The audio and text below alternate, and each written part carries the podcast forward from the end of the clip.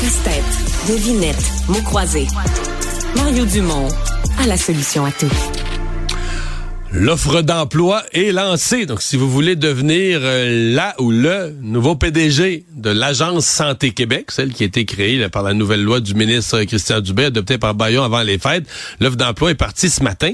Mais en parallèle, dans la Gazette officielle du Québec, on a publié vraiment les conditions de l'emploi, euh, qui est 567 000 par année. Mais pour les deux premières années, compte tenu des efforts supplémentaires pour la mise en place d'une nouvelle structure qui n'existait pas déjà, c'est un plus 15 ce qui nous pousse à 652.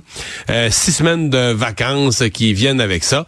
Alors, pour voir comment, parce que c'est gros, là, c'est, ce sont des montants importants, mais on comprend que c'est quelqu'un qui va gérer quelque chose de gros aussi, qui va gérer les 300 000 employés mm-hmm. euh, du réseau de la santé.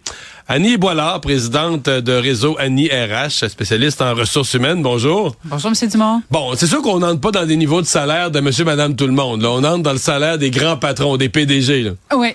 Puis si on cherche à l'apprécier, parce qu'il y a des gens qui se disent, hé, c'est beaucoup d'argent, d'argent collectif là qui va là-dedans. Ben souvent, il faut le comparer avec le privé.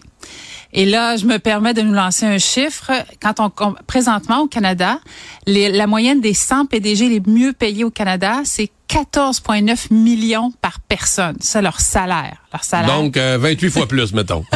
Qu'est-ce qu'on va donner? Euh? On parle de gros chiffres ici, là. Mais en même temps, c'est des fonds publics. On comprend qu'on donnera pas des millions, puis des actions en bonus, puis tout ça du réseau de la santé, mais ça se peut pas, là. On est dans un autre monde, Clairement. Mais il reste qu'une des raisons pour lesquelles les, législateurs nous expliquent que c'est le salaire qui doit être offert, c'est parce qu'on le compare avec le privé. On se dit, cette personne-là, elle pourrait travailler aussi au privé. Et là, on en arrive dans ces salaires, et là, on se dit, ben, il faut, qu'on soit un peu compétitif. Euh, les salaires des plus grands PDG. Ce matin, j'ai fait l'exercice de regarder, mettons, les plus gros employeurs au Québec. Le plus gros employeur privé au Québec, c'est Métro, qui est aussi propriétaire maintenant de Jean Coutu. Ils ont à peu près 60 000, à quelques centaines près, à peu près, si on fait un chiffron, 60 000 employés. Le PDG de l'agence de santé, qui va gérer les hôpitaux, les CHSLD, c'est 300 000. Donc, c'est cinq fois plus gros que le deuxième plus gros employeur au Québec. C'est 1500 établissements à travers le Québec. C'est ça. C'est énorme. 1515 000 établissements. Alors, c'est énorme. Puis, puis cette personne-là, si tu as la compétence pour gérer ça, c'est pas faux de dire qu'un employeur privé pourrait t'offrir, si t'es vraiment bon, là, va, t'offrir un million ou deux pour venir à son entreprise. Ah, oui, on disait la moyenne 14,9 millions. Fait oui, plusieurs millions. Une des questions qu'on s'interroge parfois, c'est qu'on se demande, mais comment on en arrive à comprendre ou à penser que 14,9 millions pour une personne, c'est un salaire décent? Il y a des gens qui se ben posent cette question-là. Mais on le donne euh, des joueurs de hockey, on le donne des gens qui ont un caractère unique. On le, on le donne, là. On le donne. Un gardien de but, 10 millions. Mais il reste que pour les employés, c'est leur patron. Ils se disent, hey, on travaille en équipe, on ne cesse pas de nous le dire à chaque jour. Comment se fait-il que cette personne va gagner 246 fois le salaire moyen canadien, autour de 60 000? Vu de même, ça frappe. Là, on fait comme, hey, tu sais, quand on se rappelle qu'en début d'année, après une journée et quart de travail, ces gens avaient gagné le salaire annuel des travailleurs moyens qui vont gagner dans toute l'année, là. Je nous partage quelques pistes à savoir comment on en arrive à 14,9 millions pour une personne. La première chose, il faut comprendre que on se compare avec le marché international. Ces grandes personnes-là, ces grandes pointures en matière de gestion, s'ils ne travaillent pas ici au Canada pour travailler aux États-Unis, en Europe, et que là, ben, il faut que nos employeurs soient compétitifs, nos conseils d'administration qui emploient ces gens-là, hmm. il faut qu'ils soient compétitifs. Je nous partage une autre piste. Ça vous plaît si je vous partage une autre piste? Je réfléchissais en préparation de notre rencontre, puis je me disais, c'est comme si cette histoire-là, il n'y a pas de victime. Il n'y a pas de victime dans le fait de payer 14 millions à une personne. Là, M. Dumont, vous me regardez, hmm. puis des fois, on se dit... Ben, en fait, les victimes, s'il y en a, parce que souvent, ces compagnies-là sont en bourse. La grosse majorité des... Les victimes, ce seraient les actionnaires. Et ça arrive, là, quand une compagnie... Quand un, patron, il est nul, il est mauvais... non, mais pour vrai, il y a révolte à l'Assemblée des actionnaires et le conseil d'administration se trouve oublié. Parce que ce qu'ils ont pas, c'est de la sécurité d'emploi. Là. Ah, quand t'es pas bon, c'est ciao, bye. la porte est pas... Non, mais c'est bye bye. La porte est par là. T'as aucune sécurité. Tu gagnes une grosse paye, des actions, des bonus, envoyés par là. Mais il faut que tu fasses la job. Si t'es pas bon, si la compagnie marche pas ça, ça revole, là. Ouais. J'aime ça ce que vous nous dites, Monsieur Dumont, parce que vous nous dites, c'est ça, ce sont les actionnaires qui sont les perdants ou de, ben, si le résultat est pas là. Parce qu'il y a beaucoup de personnes qui pensent que ce sont les employés. Des fois, il y a des gens qui se disent, ben, si mon patron gagnait pas 14 millions, donc on lui en donnait 5, on mettait la balance dans la cagnotte, ce serait nous, les employés, qui repartagerions cet argent. Et dans les faits, c'est 9 millions, mettre 9 millions sur des millions, des milliers d'employés, de toute façon, ça serait des pinottes, là. Ça serait, mais ça, vous allez me dire, ça serait retourné des profits, puis ça irait aux actionnaires en dividendes. Ben, c'est ça, c'est ça. Ça va pas dans les poches des employés. Une fois les salaires versés puis les bonus euh, payés, le reste va aux dividendes, va aux actionnaires.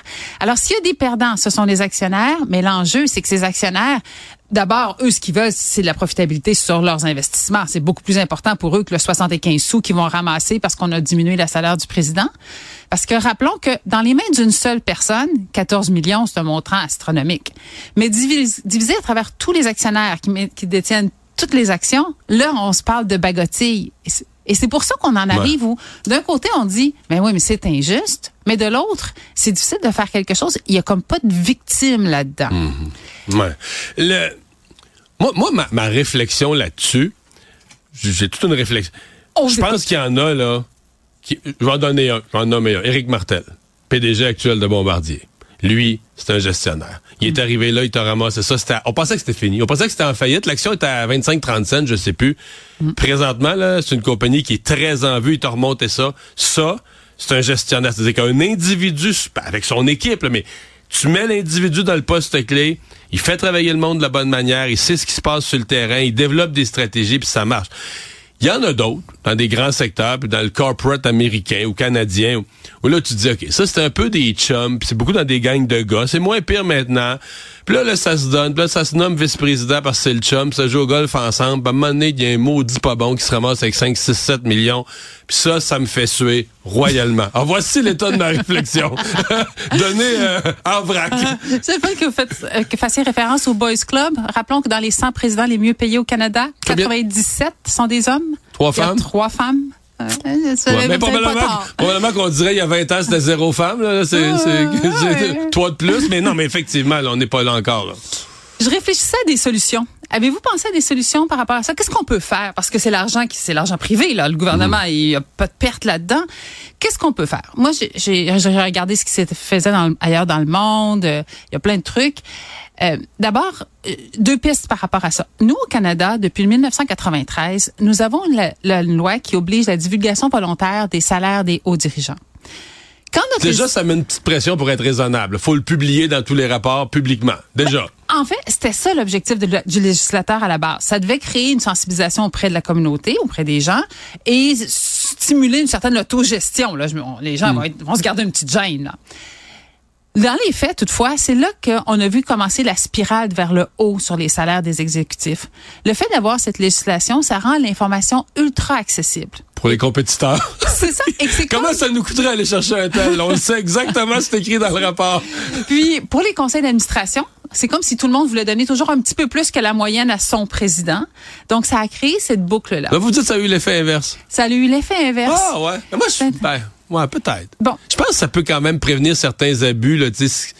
mettons, une compagnie va mal ou a une mauvaise passe, certains, ça t'oblige quand même à, tout le monde va le savoir, là. Il y a mais, mais je comprends ce que vous dites en même temps. Le fait que tout le monde le sache, c'est comme s'il y a une enchère publique là, qui, qui s'ouvre. C'est ça.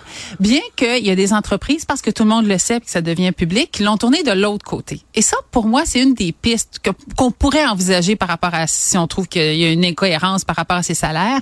C'est toute l'idée d'utiliser un pourcentage entre les salaires les plus bas et le plus élevé de l'organisation, le plus élevé au niveau de la direction de la gestion. Cette idée, elle émane de pays scandinaves. C'est des premiers à mettre ça sur la table. Nous, au Canada, nous avons des entreprises qui se disent utiliser cette technique puis la fiche qu'il faut tu mets un ratio entre le PDG et le plus bas salarié. C'est ça. Je, veux dire que s'il veut monter son salaire, il faut qu'il monte le salaire des plus bas de l'entreprise pour suivre le ratio. Exactement. Ah, c'est pas pire ça. Prenons un exemple, une entreprise qui engagerait des gens au salaire minimum. Puis il s'agit d'avoir un employé au salaire minimum pour que ça devienne le plus bas salarié de l'entreprise. Si on prenait un ratio disons 60 ça ferait que le PDG ne pourrait pas être payé plus de 2 millions.